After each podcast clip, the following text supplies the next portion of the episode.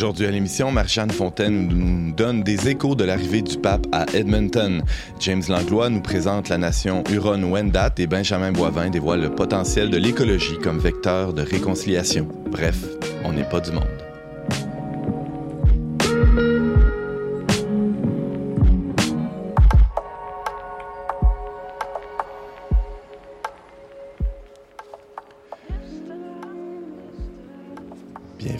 Cette édition spéciale de votre magazine Foi et Culture. Ici Antoine Malenfant en compagnie de James Langlois et Benjamin Boivin. Bonjour Antoine. Allô les gars. Salut James, ça va? Ça va. Alors, vous allez être avec nous toute la semaine, et j'en suis fort aise. Et euh, sans plus tarder, on va tout de suite aller rejoindre notre journaliste qui est à Edmonton, qui a un, un topo euh, pour nous et euh, elle a bien des choses à nous raconter. On s'en va rejoindre à l'instant Marie-Jeanne Fontaine.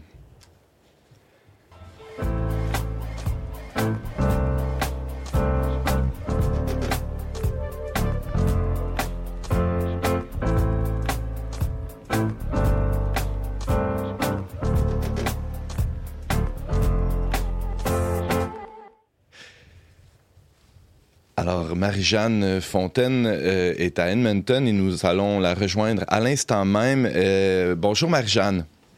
Allô, euh, Antoine. ouais, James est là aussi. Salut Marjane. Et Benjamin Allô? aussi. Alors, Marie-Jeanne, euh, euh, vite, là, euh, je pense que le réseau est précaire là, là où tu te trouves. Tu es en, t'es en Oui. route, je crois, euh, présentement. oui, je suis en- dans le bus euh, qui va vers euh, Manas, Manasquat- Ma- Manasquatchie. Alors, dur à dire. On s'en va au pensionnat en ce moment. Pardon. Tu te rends à... Euh, L'ancien pensionnat autochtone. euh, donc, en fait, euh, aujourd'hui, là où le pape va se rendre pour rencontrer les peuples autochtones, Première Nation, Inuit Mhm. et Métis. Alors, tu te trouves dans l'autobus euh, qui a été euh, affrété spécialement pour, pour les médias. Il y a, il y a d'autres médias autour de toi, là.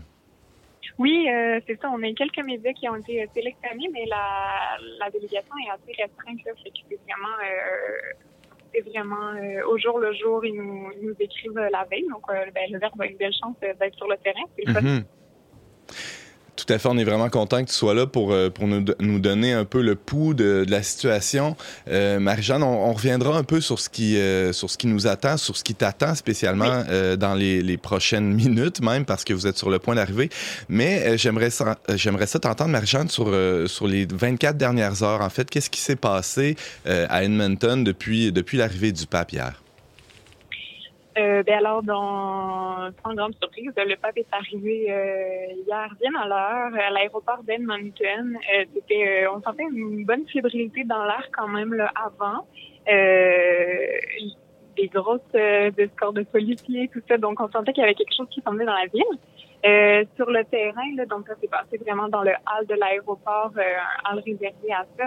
Euh, il y avait très, très peu de personnes, euh, pas de, de grand public, donc c'était vraiment euh, réservé aux médias, journalistes et euh, aussi à quelques invités spéciaux, ainsi qu'à donc des joueurs de tambour qui sont venus accueillir là, des peuples autochtones. Je choisis cinq qui sont venus accueillir le pape ainsi que quelques grands chefs Mhm. et d'autres euh, d'autres personnes, euh, le premier ministre la gouverneure générale, et toute une, euh, une, une bonne, un bon nombre de délégations d'évêques, etc.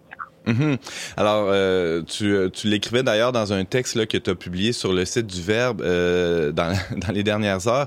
Euh, C'était une ambiance qui concorde parfaitement avec l'esprit que le pape voulait donner à, ce, ce voyage, c'est-à-dire, et je le cite, un pèlerinage pénitentiel. Ça, ça, ça concordait avec cette intention-là, Marie-Jeanne. Tu as pu le constater sur le terrain?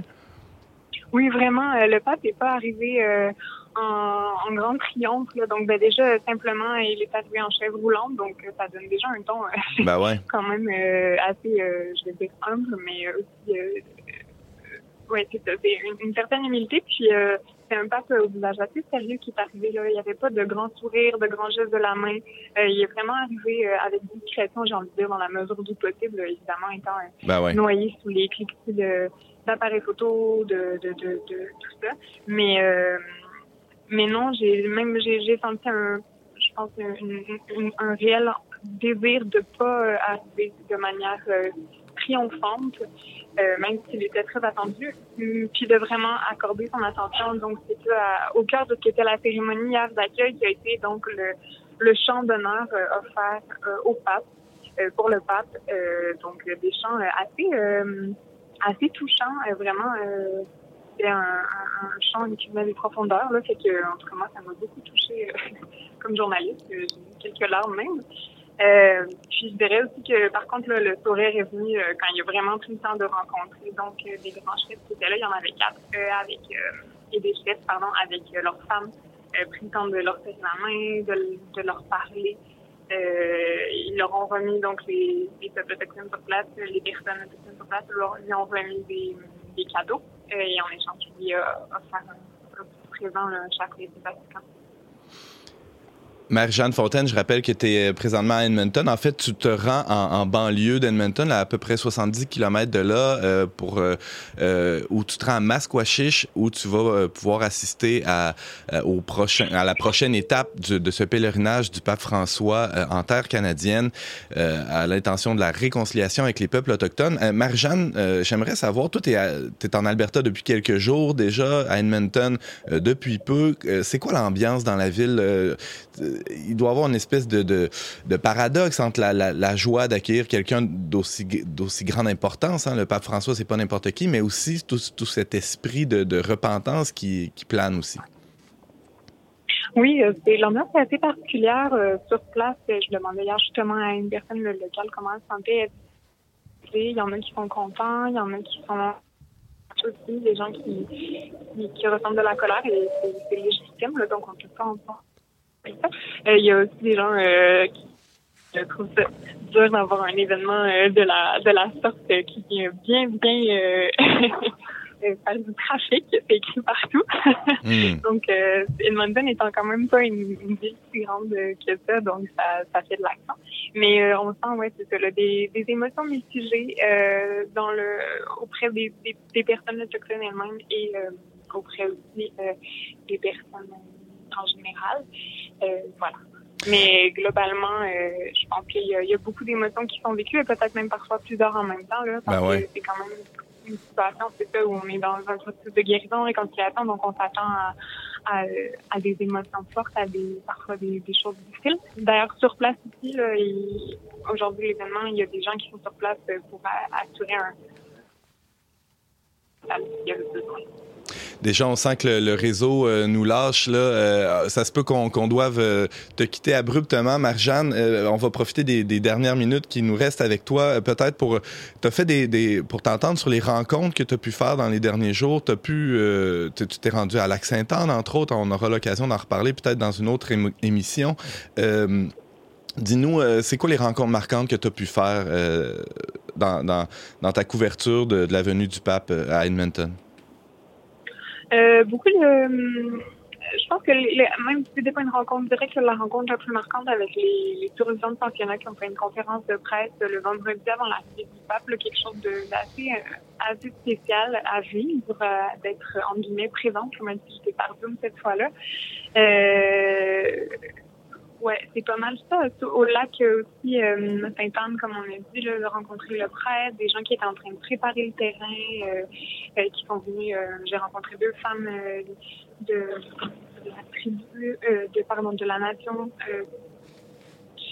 Chico, je crois, Chico, et qui elles sont, sont donc venues de Yellowknife voir le terrain. Ah ouais. C'était une rencontre assez marquante là, de voir ça faisait deux fois qu'ils venaient euh, préparer euh, pour euh, une rencontre avec des milliers de personnes et sûr d'avoir une place aussi euh, pour le lieu.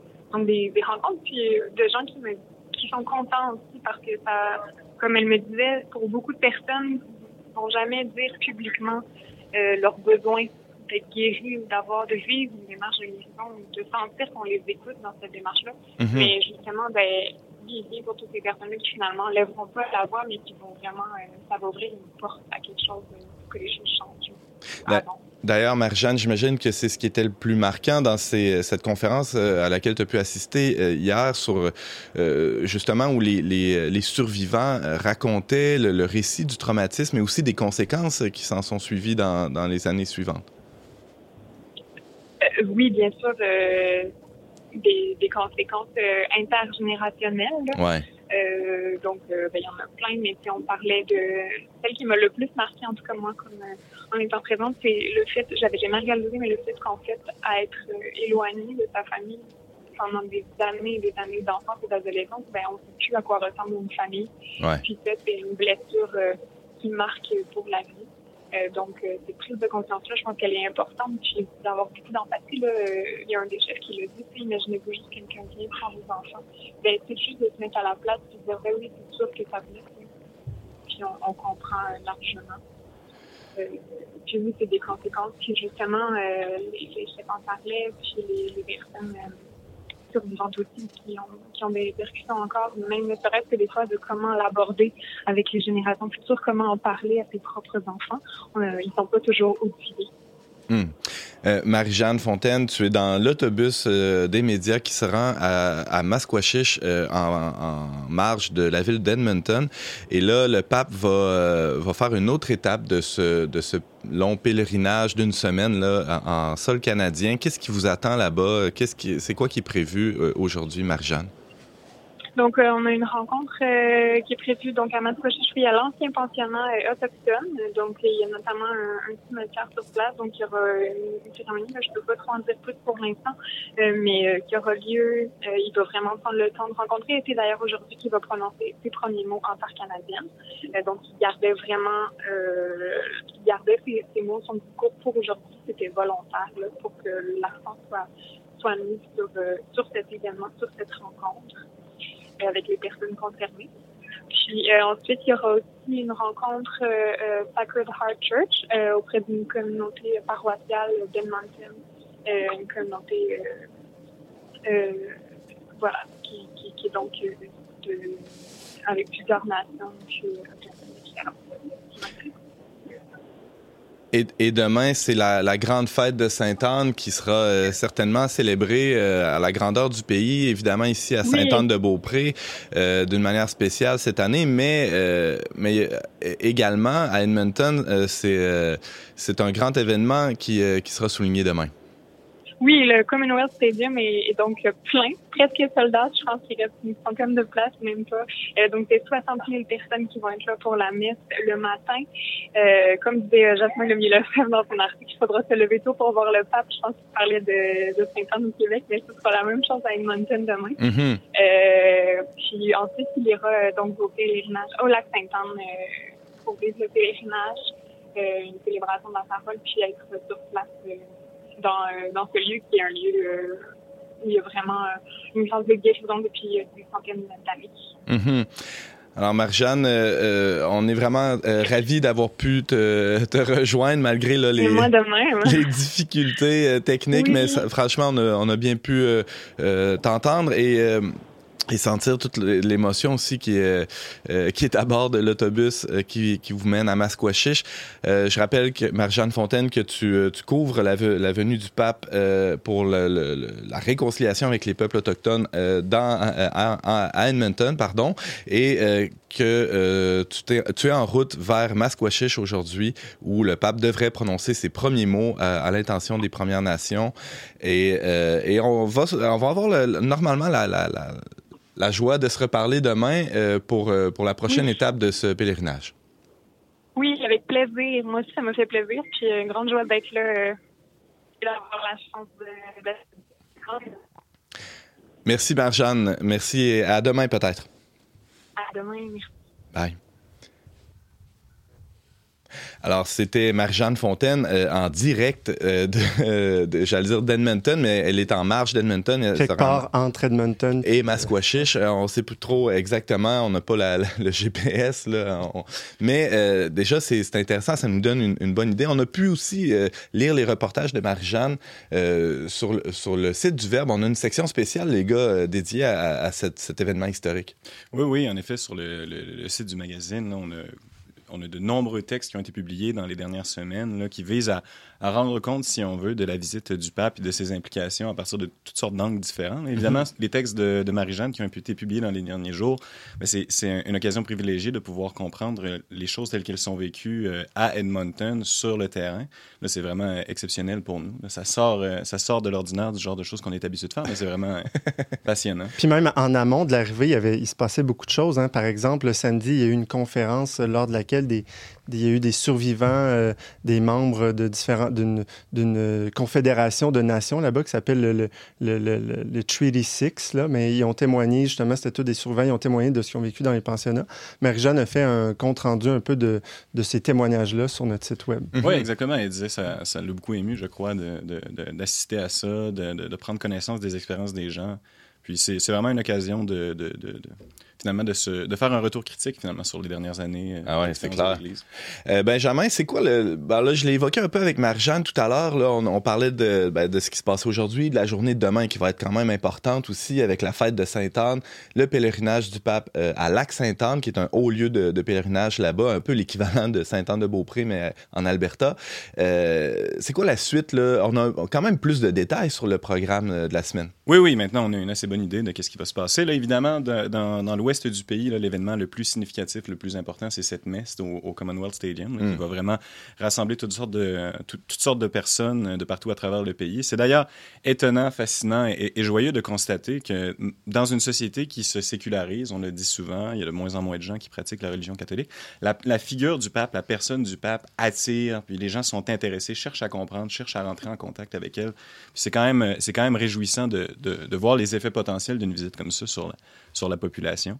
Et puis là, ben, après ça, après les, euh, les, les, événements qui sont euh, associés à Edmonton, on sait bien que le pape va venir euh, au Québec. Et puis, mhm. au, Québec, je crois que l'événement le plus significatif, sans aucun doute, ça va être la messe au, au sanctuaire de Saint-Anne-de-Beaupré. Mais le pape va également se présenter en personne sur les plaines d'Abraham. Il peut avoir l'occasion, les gens de Québec, les gens de la région de Québec et du Québec probablement dans sa totalité, ben ouais. vont avoir l'occasion de rencontrer. Et même de l'Est du Canada, hein, probablement qu'il y a des ben gens qui vont venir des problèmes. C'est certain qu'il y a des gens qui vont se déplacer d'un peu partout mhm. euh, de l'Est du Canada pour rencontrer le pape. Et puis, deux plaines d'Abraham vont également être en mesure d'assister aux différents événements de la, la, partie du voyage papal qui va être au Québec sur des écrans géants. Ah oui. Donc ça, ça va être, je pense que ça va être une occasion privilégiée pour les gens de, de, de rencontrer le pape François qu'on connaît bien, mais qui nous avait jamais visité euh, mhm. jusqu'ici.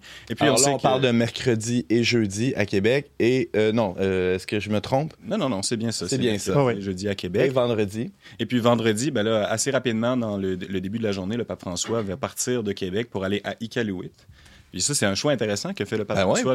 on sait que le pape François, c'est un pape qui s'intéresse aux périphéries de eh l'Église. Et puis le Iqaluit, c'est vraiment les périphéries de l'Église, on peut le dire, mais c'est également les périphéries de la société canadienne. C'est une très petite ville dans un, dans un territoire, le territoire du Nunavut, qui est à la fois le plus grand territoire, la plus grande entité fédérée du Canada, mais également la plus petite population. Mm-hmm. Je pense que c'est un choix euh, quand même euh, évocateur et, intéressant que le pape François ait décidé d'aller se présenter à ces gens-là, euh, de, de, les rencontrer. évidemment, ça va être une, une rencontre qui va durer euh, seulement quelques heures. Il va y avoir une rencontre privée, puis après ça, une rencontre publique, un événement qui va avoir été organisé par la communauté locale à Iqaluit. Et puis par la suite, le pape François va retourner euh, à Rome. Donc ça va avoir été un, pèlerinage, pénitentiel, comme on l'a souvent dit au Canada, qui va avoir été euh, très très actif en très peu de journées. Il va avoir réussi à rencontrer toutes sortes de réalités de, l'Église et de la société canadienne en général. Ça aurait été un peu aussi, je dirais, une erreur de ne pas aller rencontrer les, en tout cas une partie de la communauté inuit, parce que quand on parle des Autochtones, hein, on le rappelle, mais on parle des Premières Nations, donc des 11 Premières Nations euh,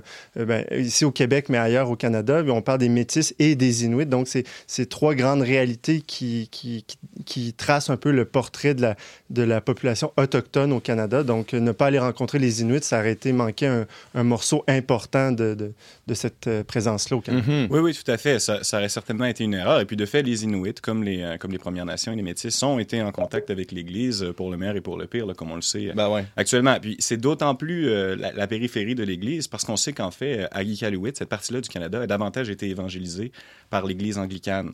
Et mhm. donc, il y, a, assez peu de... Les communautés catholiques dans cette euh, région-là du pays sont assez, sont assez récentes, en fait, se sont, se sont consolidées euh, dans les dernières décennies. Ah ouais, c'est intéressant. Euh, et bah, bah, merci pour le programme de la semaine du pape François. Maintenant, ici, à On n'est pas du monde, c'est qu'est-ce qui est prévu cette semaine, James? Bien là, justement, on poursuit cette émission quotidienne qui va avoir lieu à 10 heures chaque jour. On va recevoir, on ne sera pas toujours les mêmes trois gars en studio. Hein. Ben, là, déjà... Dieu merci. Non, mais j'apprécie votre présence. quand même, il faut un peu de variété. C'est ça. On, a nos journalistes qui vont être sur le terrain, euh, Brigitte Bédard, Sarah-Christine Bourriane, Marie-Jeanne. On a aussi quelques invités qui vont venir plus tard. Ben, déjà, demain, on reçoit euh, Mathieu Lavigne de Mission Chez nous et euh, une, une, une, aînée à Tikamek là, qui, qui, lui, accompagne un groupe d'Atikamek pour la messe, ben, en tout cas, l'avenue du Pape à Québec. Donc, il va venir avec Madame Coucou Dubé dans les studios. Elle va, on aura l'occasion de qu'elle nous parle un peu plus de, sa culture, de son cheminement elle-même dans, ce, processus de réconciliation. Et euh, on, va peut-être avoir aussi plus tard cette semaine euh, euh Rousselot qui va venir témoigner. D'ailleurs, euh, on publie son témoignage cette semaine en vidéo sur nos, pages, donc restez à l'affût de ça.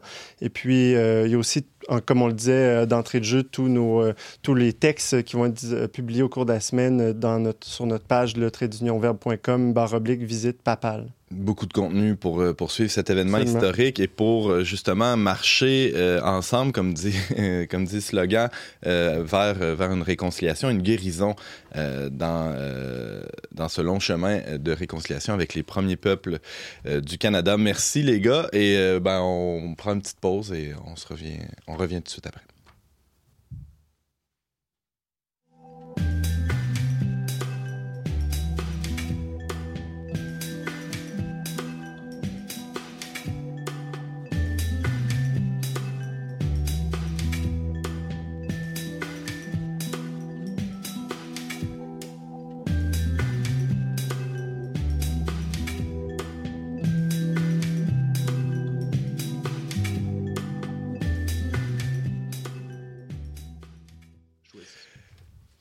On poursuit cette émission spéciale euh, dédiée à la venue du pape François et au premier peuple du Canada avec euh, le chiffre du jour, Benjamin.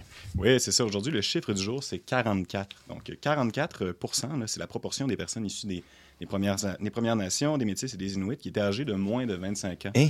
au recensement de, 2016. Ça fait de, très loin, en fait, euh, les peuples autochtones en général, la population la plus jeune au pays. Clairement. Et hein? puis, de, fait, évidemment, par voie de conséquence, la population autochtone, elle a augmenté de 42,5% entre 2006 et 2016. C'est une augmentation qui est phénoménale. C'est de loin le groupe qui a eu la plus grande croissance démographique dans, dans, le Canada. Ben c'est ça, je lisais hier qu'ils ont un taux de natalité de genre 4,4% ce qui est presque quatre fois supérieure à la nôtre. Oui, oui, c'est extraordinaire. Et en fait, moi, ce, ce, ce, qui m'inspire, ce que je trouve intéressant dans cette donnée-là, en fait, c'est que ça montre que les communautés autochtones, dans leur diversité, c'est une communauté qui est jeune et qui, est, qui est caractérisée par son, euh, son vitalisme, mm sa vitalité. Là. On, mm-hmm. on, dit souvent, et, je crois que c'est très vrai et très important, que la société, les sociétés occidentales, et peut-être en particulier la société canadienne, c'est des cultures euh, qui sont stériles. Les, gens ont peu d'enfants, euh, des sociétés qui sont caractérisées par un, une perte du goût de la vie et puis euh, une, peu de fécondité finalement. Les gens sont beaucoup dans l'isolement, l'individualisme, vivent de plus en plus seuls. Et puis, ce qui est, ce qui est intéressant, c'est que chez les communautés autochtones, ben, d'une certaine manière, elles constituent un signe de contradiction dans notre société. Uh-huh. À l'inverse, elles font beaucoup d'enfants, sont vitales, sont, euh, ont beaucoup d'énergie. Et puis, euh, euh, à cause de ça, ça va représenter une partie croissante de la population de notre pays dans les prochaines années et va apporter beaucoup à notre société.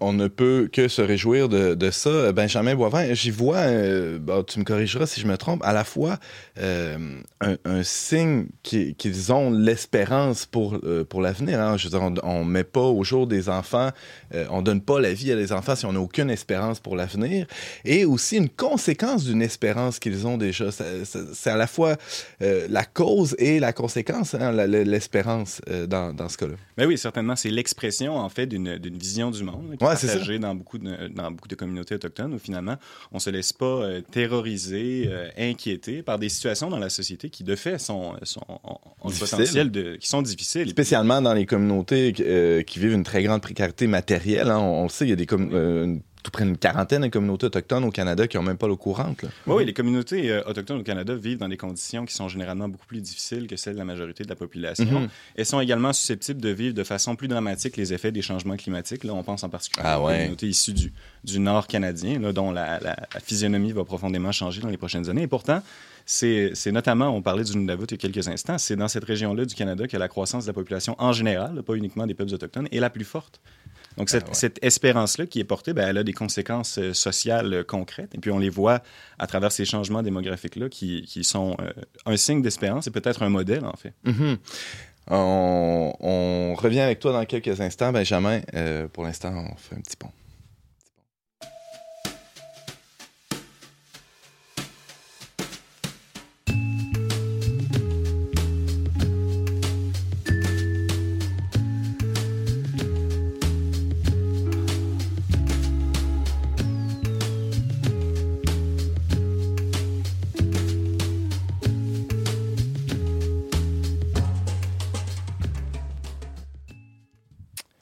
Parle beaucoup de chemin de réconciliation, de marcher ensemble, de bien belles intentions, hein, on en convient tous, euh, mais comment?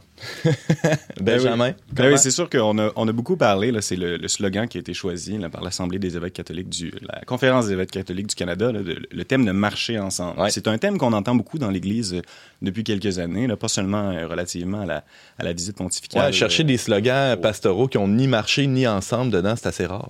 Oui, ouais, c'est ça. C'est pas mal, c'est pas mal un lieu commun, je, dirais, de la, la, la, vie publique de l'Église au Canada. Et pourtant. et puis euh, d'une certaine manière, en fait, c'est difficile de voir comment on vit ça. Marcher ensemble, qu'est-ce que ça veut dire? on marche vers où?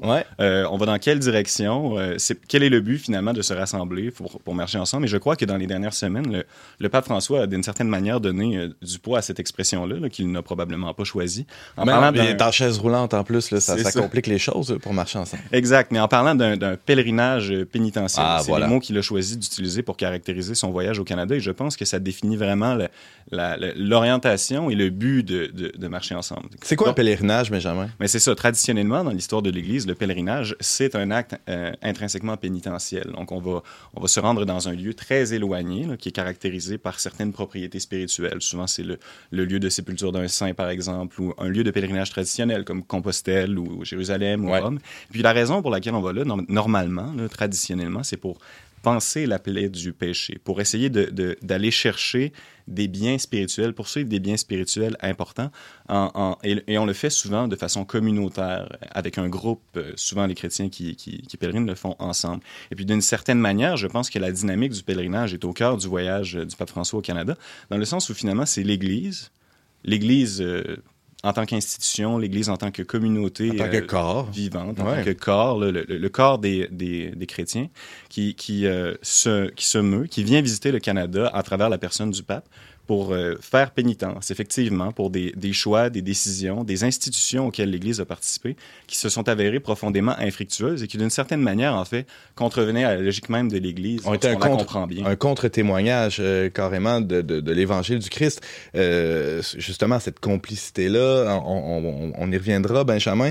Tu as évoqué, tu as utilisé un mot quand même lourd de sens. Tu as parlé de, dans un pèlerinage, on y va pour euh, faire repentance de, de, péché. Hein. Et là, euh, on a souvent accusé l'Église de parler de péché trop souvent dans les dernières années, mais là, c'est différent. On parle pas des péchés des autres. Là. On, parle de, on parle de nos péchés, ou du, moins de notre co-responsabilité euh, dans ce qui s'est passé au Canada dans les 150 dernières années. Oui, tout à fait. Bon, évidemment, les, institutions qui ont conduit à la mise en place des, pensionnats autochtones ne sont pas l'initiative de l'Église mm-hmm. à l'origine. C'est l'institution gouvernementale qui a été mise en place par le gouvernement fédéral dans le but de d'étendre, si l'on veut, la logique colonisatrice qui, qui, a été la pratique des, des colonisateurs britanniques, notamment euh, depuis, depuis la fondation du pays, en fait. Mais l'Église a participé activement euh, dans, dans, cette démarche-là, en se faisant complice de ces institutions-là, en, gérant les pensionnats euh, partout à travers le pays. Et puis, effectivement, dans un certain sens, et un sens très significatif, très profond, je crois, on peut parler d'une structure de péché. Hmm. Si l'Église n'est pas euh, en soi, en tant que corps, elle ne porte pas le péché directement de ces, de ces institutions-là. elle, est, elle a été habitée par des pêcheurs, et pas seulement des pêcheurs individuels. On ne peut pas parler de, de décisions de individuelles, de cas isolés. On parle de structures de péché dans le sens où de très nombreux religieux, des communautés religieuses dans leur, dans leur ensemble, ont choisi, pour des raisons qui sont les leurs et qui doivent souvent être variées historiquement et contingentes, ont choisi de participer à ces institutions-là, de faire tenir des pensionnats, de d'activer, de, si l'on veut, une logique colonisatrice à l'égard des peuples autochtones qui qui est, contraire à la dynamique de l'évangélisation telle que l'Église l'enseigne elle-même. Mhm. Donc, euh, c'était quoi la vision du monde qui était à, la fois euh, ben, propagée par ce, colonialisme-là, mais aussi, euh, on, peut le supposer, partagée par du moins une partie de l'Église à l'époque? Oui, bien certainement. En fait, la, la, démarche de colonisation là, qui, qui s'est commencée au 15e, 16e, 17e siècle et qui a finalement a été caractérisée par euh, une, emprise de l'Europe euh, de l'Europe de l'Ouest sur l'ensemble du monde connu, éventuellement, à partir mhm. du... Rendu au 19e siècle, l'ensemble du monde connu presque est, colonisé par euh, l'Europe occidentale. Mais c'est une, vision du monde, une idéologie profondément moderne. L'idée, finalement, c'est de, de, de, se faire maître et possesseur de la nature, comme disait Descartes, hmm. et de prendre le contrôle du monde, de le domestiquer, de l'ordonner à, à partir d'une perspective humaine, d'une rationalité humaine, et en vue également de l'homme, en vue de l'homme comme comme finalement le point focal de la, de, la réalité telle qu'on la comprend. Donc l'homme est au centre de cette vision du monde. C'est, oui, oui, c'est bien ça. OK. Et, et, et, dans l'Église, on pensait comme ça aussi? Ben, je pense que l'Église, dans, toute son, dans toute son histoire, et en fait pas seulement l'Église, la, la, les, les, communautés traditionnelles, la religion euh, naturelle telle qu'elle était pratiquée par les anciens, par exemple, et telle qu'elle a été expérimentée à travers diverses formes de spiritualité autochtone, c'est une, c'est une vision du monde qui est théocentré. Hmm. L'Église enseigne que la nature, l'ordre naturel tel que nous le connaissons, n'est pas en vue de l'homme, mais en vue de Dieu. Et c'est ce que l'Église a toujours enseigné. Et, de fait, les penseurs modernes, comme Descartes que j'ai cité, mais aussi plusieurs autres, ont édifié leur, architecture intellectuelle souvent contre l'Église. Ah. Et, l'Église s'y est souvent d'ailleurs opposée. Mais ça ne veut pas dire, et on, le voit très bien là, pratiquement dans le contexte du, du système de pensionnat, que des individus dans l'Église et même des institutions de grande importance dans l'Église n'ont pas participé à ça.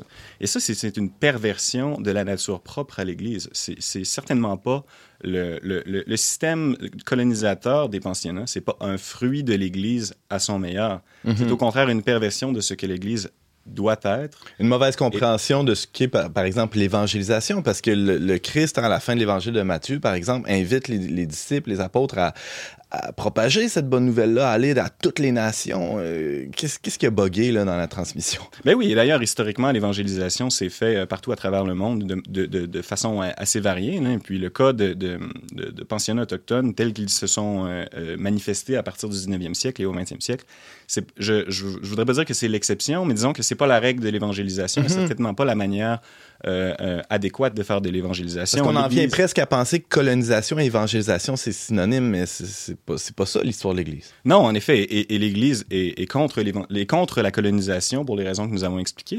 C'est contraire à la logique de l'Église, de l'évangélisation, où le but finalement, c'est d'apporter la bonne nouvelle du Christ, d'apporter la, la bonne nouvelle de l'Évangile, mais de la présenter d'une manière qui puisse être intégrée, épouser les, les, diverses cultures, puisque hmm. l'enseignement du Christ, il n'est pas destiné à une, une culture particulière, à une forme de vie particulière avec ses, manières proprement occidentales. Au contraire, en fait, on sait que le Christ n'a jamais vécu en Europe.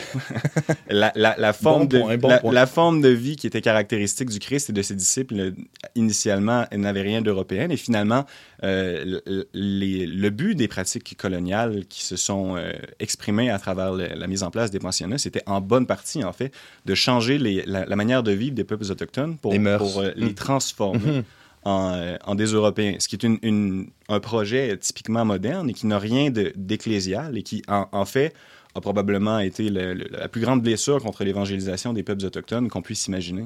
Alors, euh, ce que tu proposes dans un texte qui, a été publié euh, dans le numéro du mois de juillet de la revue Le Verbe, c'est c'est que ce chemin, on parlait de marcher ensemble au début de l'entretien, que ce chemin de réconciliation-là passe par une autre vision du monde que celle, euh, euh, disons, anthropocentrique là, euh, qu'on vient d'évoquer, c'est ça? Oui, oui, tout à fait. Évidemment, lorsqu'on parle de marcher ensemble, on le disait, il faut avoir une, direction. Et puis, c'est nécessaire lorsqu'on cherche à, faire une route commune avec des gens qui sont de diverses, de diverses finalement forme de vie spirituelle. Certains peuples, certains peuples autochtones, certains individus sont chrétiens, mais d'autres ne le ben sont pas. Il est nécessaire de, de, poursuivre un certain bien en commun. Et puis, on sait que le pape François, c'est en fait une, une, idée qui est associée à sa personne de façon significative, a vraiment fait avancer l'Église sur le plan des questions relatives à l'écologie. Il ne s'agit pas de dire qu'avant le pape François, l'Église ne, ne, ne, pensait pas l'écologie, n'avait pas de, de discours sur l'écologie. On peut notamment penser à certains textes de Benoît XVI, par exemple, ou à une longue tradition plus ancienne, cosmologique, qui, mhm. remonte à, qui me remonte à des siècles maintenant. Mais le pape François, avec l'encyclique Laudato aussi, et puis ça s'est approfondi euh, par la suite par diverses prises de discours. Il le montre aussi dans son encyclique qu'il s'inscrit dans une longue tradition. Oui, oui, c'est une dimension très importante de son enseignement, c'est de faire la démonstration que c'est vraiment, c'est le vrai visage de l'Église que, que, de, que de penser l'homme comme euh, une, une, partie significative, importante, voire centrale, dans un, dans un ordre créé qui a différentes parties et qui doivent être respectées. Et finalement, là, on parle d'écologie intégrale. C'est la manière dont, dont euh, l'Église cherche à faire la promotion d'une vision du, d'une vision du développement qui soit euh, adéquate et qui permette à, la, à, l'homme d'interagir de façon euh, saine avec son environnement naturel. Mm-hmm. Et puis ce développement-là, finalement, ce, ce qu'il montre de façon intéressante, c'est que dans les derniers siècles, notre rapport au monde a été caractérisé par ce même modernisme, ce même anthropocentrisme, où finalement la nature, ben, c'est un, c'est, c'est un, un, amas de ressources, finalement, dans lequel les, hommes peuvent aller euh, chercher aux besoins pour réordonner ordonner le monde à la manière, de la façon dont ils pensent euh, préférable, souhaitable, mhm. selon la volonté de, de, chacun. Et souvent, à tort, on va attribuer cette attitude-là aux, au christianisme, hein, parce qu'on fait référence à la Genèse en disant que lorsque Dieu dit à Adam, tu euh, multiplies-toi, puis soumets la terre, tu sais, c'est la soumission qui est vue d'une certaine manière. Donc, je prends tout ce qui, qui, fait mon affaire à mon service pour satisfaire mes propres besoins égoïstes, et c'est là où on, interprète la soumission comme mm. une domination un peu malsaine, alors que ce que le pape François montre, c'est que c'est pas du tout le cas.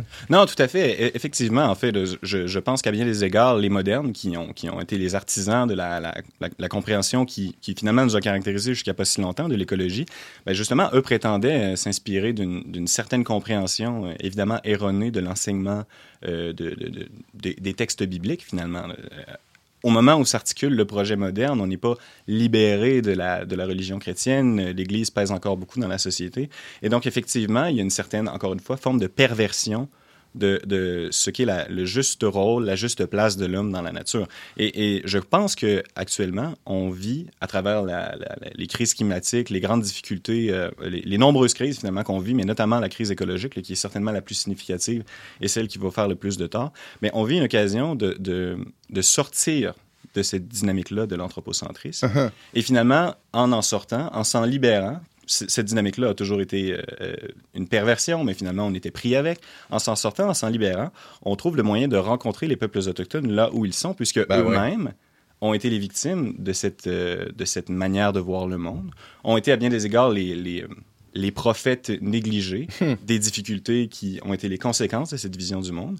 Et en, en, se ressourçant, en se retrouvant à travers des enseignements sur l'écologie intégrale tels que le pape François les propose, l'Église a l'occasion de rencontrer les peuples autochtones là où ils se trouvent et de cheminer avec eux vers une vision du monde qui soit plus saine et qui soit plus fructueuse. C'est intéressant aussi parce que le pape François, loin de, de, de, des écologismes hein, ou d'une espèce d'idolâtrie de l'écologie, ce qu'il propose, c'est surtout, euh, il dit, ça prend une conversion spirituelle pour en, arriver à une conversion écologique. C'est-à-dire que c'est mhm. pas juste de, mettre euh, les, bons trucs dans les bons bacs de recyclage. Il faut complètement changer notre... Ou de euh, juste mettre des lois, changer des structures pour que ça devienne comme un peu imposé aux gens de devenir écolo alors que fondamentalement, ils n'ont pas cette relation, ou ils voient pas cette importance-là dans leur cœur? Alors tout ça nous permet de, justement nous rapprocher des, euh, des, peuples autochtones qui, pour qui la, spiritualité et l'écologie, c'est pas deux choses séparées. Mais exactement. Mais bon, parfois on peut avoir l'idée que cette vision-là de l'écologie a quelque chose d'un peu new age ou d'un peu spirituel d'une façon euh, ben, dans le sens péjoratif du terme, d'une façon un peu superficielle. Mm-hmm. mais, mais, en réalité, ça a été, la ça a été caractéristique de l'expérience chrétienne, de la, de, la, mystique chrétienne du rapport au monde euh, pendant des siècles. On n'a qu'à penser au monachisme, hein, où euh, justement tout, tout, ce qui s'est passé, euh, tout ce que les, les, bénédictins font encore aujourd'hui, il y a quelque chose de plus écolo que ça. Oui, c'est ça. C'est mm. un style de vie, une manière de vivre qui est profondément écologique dans sa spiritualité. Mm-hmm. Et effectivement, le pape François ne fait pas la promotion notion d'un activisme euh, politique, judiciaire ou social qui vise à, contraindre de façon, ben, justement en utilisant les moyens de la politique moderne, de contraindre les gens à vivre d'une autre façon maintenant qu'on réalise que le, désastre écologique est à nos portes. Si on fait ça, en fait, on, on, reconduit ben la même dynamique, ce qui nous a conduit dans le, marasme dans lequel on est. Et par mhm. ailleurs, parfois, on impose aux peuples autochtones des, euh, des, manières de faire qui ne sont pas euh, correspondantes à leur, à leur pratique traditionnelle. Mm. Par rapport à, l'alliage de la spiritualité puis de l'écologie chez les Autochtones, j'ai le goût de vous donner un exemple. Euh, peut-être que vous le savez, là, mais hier, Marjane le dit, hein, lorsque le pape est arrivé, ils l'ont accueilli avec un chant d'honneur, avec des tambours. Eh bien, j'ai lu que les tambours, c'est très important dans la musique, dans, le, rituel autochtone, parce que le tambour évoque un peu le battement du cœur, non seulement de, de l'enfant dans le sein de sa mère, mais aussi le, c'est le, battement du cœur de la terre-mère, donc euh, qui donne un, souffle, qui donne un rythme un peu à la nature aussi, à tout ce qui vit. Donc, c'est très intéressant de voir que dans leur propre musique, il y a ces, il y a ces évocations là Tout ça est intégré. Ouais, ouais. Mhm. Euh, Benjamin Boivin, merci beaucoup pour, euh, pour ces éclairages sur cet enjeu de l'écologie intégrale comme vecteur potentiel de, réconciliation avec les, Premières Nations. C'est vraiment passionnant. On peut lire ton texte après la modernité brutale, la conversion écologique dans le plus récent numéro euh, du Verbe. On peut aussi le lire en ligne. Et ben, merci. Ça a été un plaisir.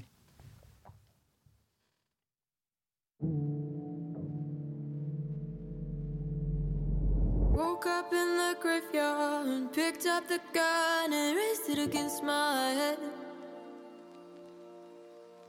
How big are the bruises wounded around my chest? I tasted my own blood, picked up my heart, I gave it for you to rest.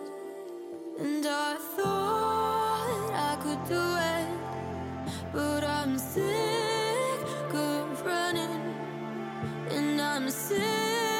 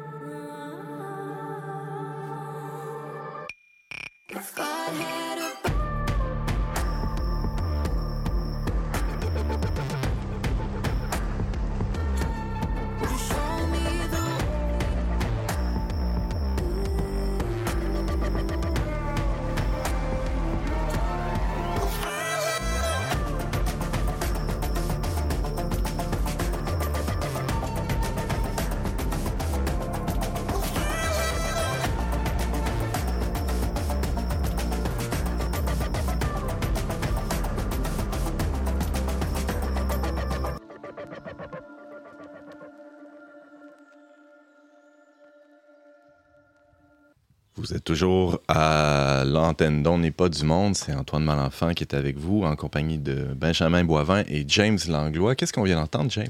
On vient d'entendre Anima, qui est une jeune Wendat de, de, de Wendake, ici à Québec. Anima, qui son vrai nom, c'est Danica Siwi. Donc, euh, elle est une jeune artiste de la relève et cette chanson-là s'appelle If God Had a Boat. Donc, euh, elle intègre beaucoup euh, d'éléments aussi chrétiens, mais mm-hmm. aussi de, sa propre spiritualité autochtone dans ses chansons. Vous pouvez écouter euh, son petit, euh, son mini-album qui est disponible depuis quelques temps sur, euh, Surveillez-la parce que je pense que dans les prochaines années, elle va être de plus en plus connue. Elle s'appelle Danica, son nom d'artiste Anima. Merci beaucoup, James Langlois. Et d'ailleurs, ça tombe bien parce qu'aujourd'hui, la nation qui est à l'honneur, dont, dont, tu voulais nous parler, c'est la nation Wendat. Oui, exactement, qu'on appelle aussi Huron-Wendat. c'est une nation qui fait partie de la grande famille iroquoienne. Donc, dans cette grande famille, linguistique, pardon, il y a deux nations principales. Il y a les Iroquois, puis les Hurons-Wendat. Hurons-Wendat, qu'on connaît, euh, desquels on est quand même euh, assez proche, hein, parce que c'est vraiment la nation qui, dès l'arrivée des Français, là, avec Champlain, tout ça, euh, c'est la nation qui s'est associée à nous. Et d'ailleurs, ils ont Champlain pour montrer un peu le, respect qu'il vouait, ou enfin l'association qu'il voulait faire avec eux, a combattu avec, avec eux, là, les, les Iroquois, parce que eux, ils étaient les deux nations étaient beaucoup en guerre. Et c'est d'ailleurs la raison pour laquelle euh, les, les Wendat aussi, qui sont principalement à Wendake euh, mhm. au Québec, et on parle à peu près d'aujourd'hui, selon un recensement de 2018, il à peu près 4000 résidents euh, dans cette communauté-là. Il, il, y a quelques mille quelques qui sont à l'extérieur. Mais voilà, c'est la raison pour laquelle la, communauté de Wendake aujourd'hui vit là, parce que c'est toutes les guerres qui se sont passées, ils ont été retranchés, si on veut, dans cette... Parce que à l'origine, ils étaient vraiment beaucoup autour des Grands Lacs, dans, ah, la région de l'Ontario. Et euh, voilà, donc euh, on, les connaît beaucoup pour ça. Et bon, est-ce qu'on les connaît vraiment? Hmm. Euh, ça, c'est une autre question, bien qu'ils soient très proches de nous. C'est une, une communauté aujourd'hui qui, est assez florissante hein, d'un point de vue socio-économique parce que Bon, ils ont une société de développement économique euh, qui est très importante euh, dans la région de Québec. Ils apportent à, une soixantaine d'entreprises locales euh, de l'emploi, non seulement aux Autochtones, mais aux, aux Allochtones aussi. Et ils sont très... Ils sont très florissants d'un point de vue socio-culturel. Hein. Ils ont beaucoup de... D'ailleurs, une des seules librairies maison d'édition euh, autochtone et dans, sur euh, ce territoire de, de Wendake. C'est la mhm. librairie Anenora qu'on a parlé ici il n'y a pas si longtemps. Et euh, donc, l'hôtel musée des Premières Nations. le tourisme constitue une des premières, une des premières activités économiques de leur communauté. D'ailleurs, moi, je suis déjà visité, c'est ça, il y a l'hôtel musée qui est un super bon restaurant aussi, hôtel, mais aussi c'est possible de visiter. Ils ont fait des reconstitutions de, leur, de leurs premiers habitats, de leur culture ancestrale c'est possible d'aller. Une maison longue. Oui, une maison longue. Mm. C'est possible d'aller dans, dans, le bois avec un guide euh, Wendat qui nous montre un peu euh, différents, euh, différents us et coutumes ancestraux de, de cette population-là. Et voilà, donc c'est une communauté que, qui, qui, est très riche sur le plan. Il y a plusieurs artistes. Ils ont, comme à chaque année, le festival Koué. J'ai appris l'existence de ce festival-là tout récemment. Je me suis dit qu'une autre année, j'allais j'allais essayer d'y aller parce parce que toutes, plusieurs euh, nations autochtones se rendent sur le territoire pour ce mhm. festival-là. Euh, on peut euh, discuter avec eux. Il y a toutes sortes d'artistes, toutes sortes de prestations musicales, théâtrales. Bon, c'est, ça a l'air vraiment riche et donc moi, je nous invite à essayer de découvrir un peu plus là, comme Québécois de Québec, notamment. En plus, ben ouais. C'est les, La nation Huron-Wendat qui est tout près d'ici. Mhm. Merci beaucoup, James. Il nous reste une petite minute à peine. Benjamin, quelques suggestions là, à nous mettre sous la dent d'ici demain, peut-être? Ben oui, j'aimerais ça vous présenter une, initiative, je crois, de vérité et réconciliation qui est quand même euh, assez euh, fructueuse. C'est Mission chez nous. Donc, Mission chez nous est une œuvre, c'est un organisme sans, but lucratif. C'est une œuvre de l'Assemblée des évêques catholiques du Québec. C'est dirigé par Mathieu Lavigne qu'on va recevoir cette semaine.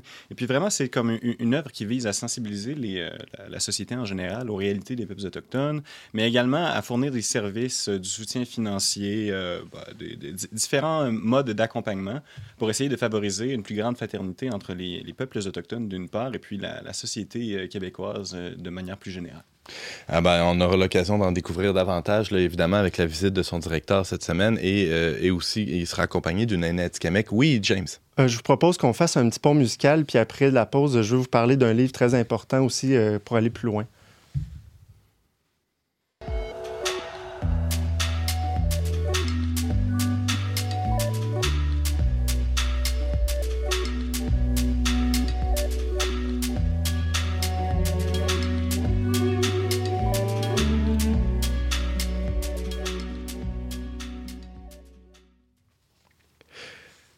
Et avant de se laisser aussi, on a euh, des suggestions, euh, disons, culturelles, peut-être euh, des, des, livres, des sites à consulter. James?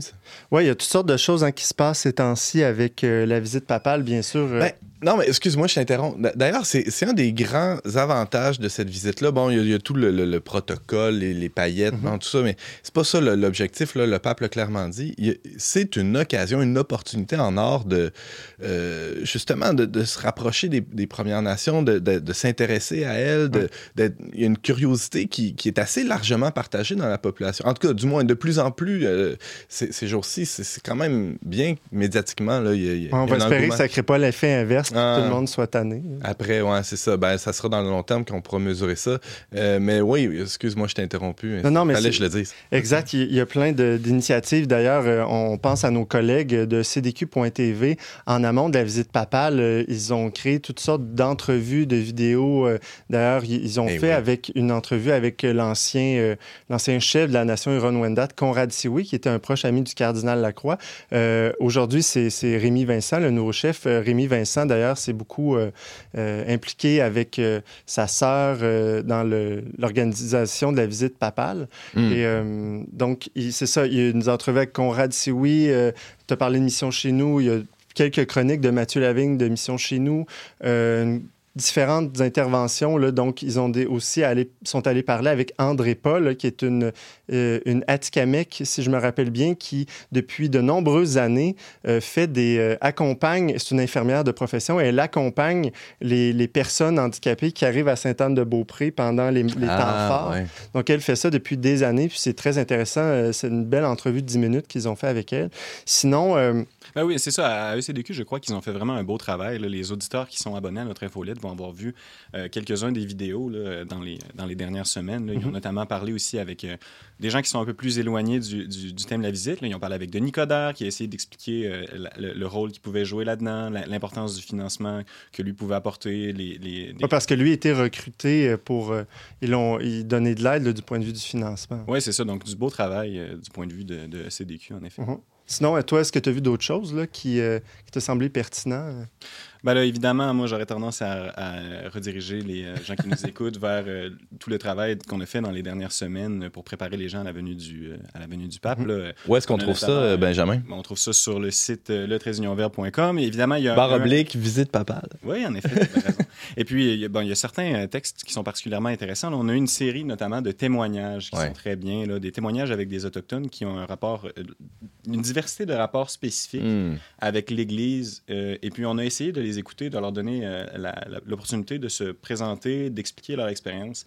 Euh, en toute liberté, finalement. Vous allez lire des choses euh, qui, sont, euh, qui sont diverses. des gens qui ont un rapport positif, je crois, avec l'Église, qui, en dépit de, des expériences que eux ou leur, leur, leur père, mère, grand-père, grand-mère, etc., ont eu, qui ont une expérience positive avec l'Église. Vous allez aussi voir des gens qui ont des critiques à formuler et je crois que c'est un bon moment pour les entendre. Absolument. On a aussi, nous, on est un peu, ben, on n'était pas si d'avant-garde, mais en 2017, on s'est intéressé déjà à la question autochtone. Hein. On a un numéro spécial qui était publié là-dessus et toutes, euh, toutes les archives de ce numéro-là se trouvent sur notre site web.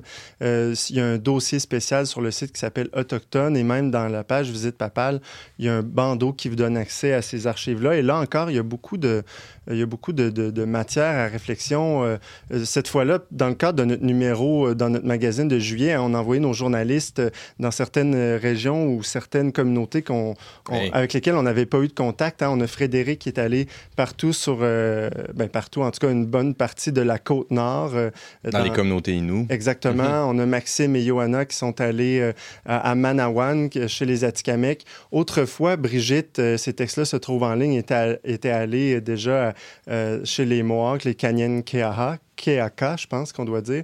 Et donc, euh, là encore, il y a, d'autres, d'autres dynamiques. C'est très intéressant de voir cette diversité, ce florilège mm. et d'entendre chacun un peu leurs histoires, euh, comment ça se déroule dans leur communauté et comment, quel est leur propre rapport à l'Église.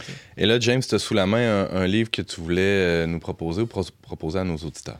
Oui, malheureusement, je ne l'ai pas encore lu, mais j'ai entendu dire que c'était un must par Frédéric Barriot, qui est ah, quand même une référence. Là, on le mm. salue. Mais euh, ouais, c'est ça. Marie-Pierre Bousquet, euh, c'est une anthropologue de l'UCAM ici à Montréal qui euh, a travaillé comme anthropologue vraiment sur ces, questions autochtones tout au long de sa carrière. Et je l'ai entendu récemment dans un, webinaire. Et puis, j'ai vraiment trouvé son point de vue très rafraîchissant, très équilibré, très très bien, en fait, pour euh, s'intéresser à ces questions-là. Donc, euh, elle a co-dirigé euh, ce livre qui s'appelle La blessure qui dormait à point fermé, l'héritage des pensionnats autochtones au Québec. Donc, c'est un livre qui fait vraiment l'analyse sous divers rapports de, questions des pensionnats. Il y a à la fois des dimensions historiques, plus sociologiques, une bonne partie de témoignages aussi de personnes qui ont vécu les pensionnats. Donc, c'est très intéressant, je trouve, d'avoir un livre comme celui-là qui est à la fois plus expérientiel, mais qui mhm. donne aussi une, vision d'ensemble euh, à la fois socio-historique et, comme je le disais, euh, politique. Et voilà. Donc, euh, Tout ça encadré par une certaine rigueur académique. Absolument, absolument. C'est tout pour aujourd'hui? Je pense que oui. OK, c'est bon. Ben, euh, c'est même s'il y avait d'autres choses à dire, ben, on, sera encore là demain. On s'en garde pour demain. Alors demain, ça sera la même, euh, la même formule. On, sera ici en studio et on, essaiera de rejoindre Marie-Jeanne Fontaine euh, à Edmonton pour la couverture de la visite papale et le chemin de réconciliation avec les Premières Nations. Merci à tous d'avoir été avec nous. Vous pouvez revoir ou partager cette émission en tout temps via votre plateforme de balado diffusion préférée ainsi qu'en vidéo, YouTube, Facebook, etc. Pour tous les détails, visitez leverbe.com baroblique visite papale. Je remercie nos chroniqueurs. Je remercie James et Marie-Pierre Larose euh, à la technique, ainsi que la Fondation Lucien Labelle pour son soutien financier. On se retrouve demain pour une autre émission dont n'est pas du monde.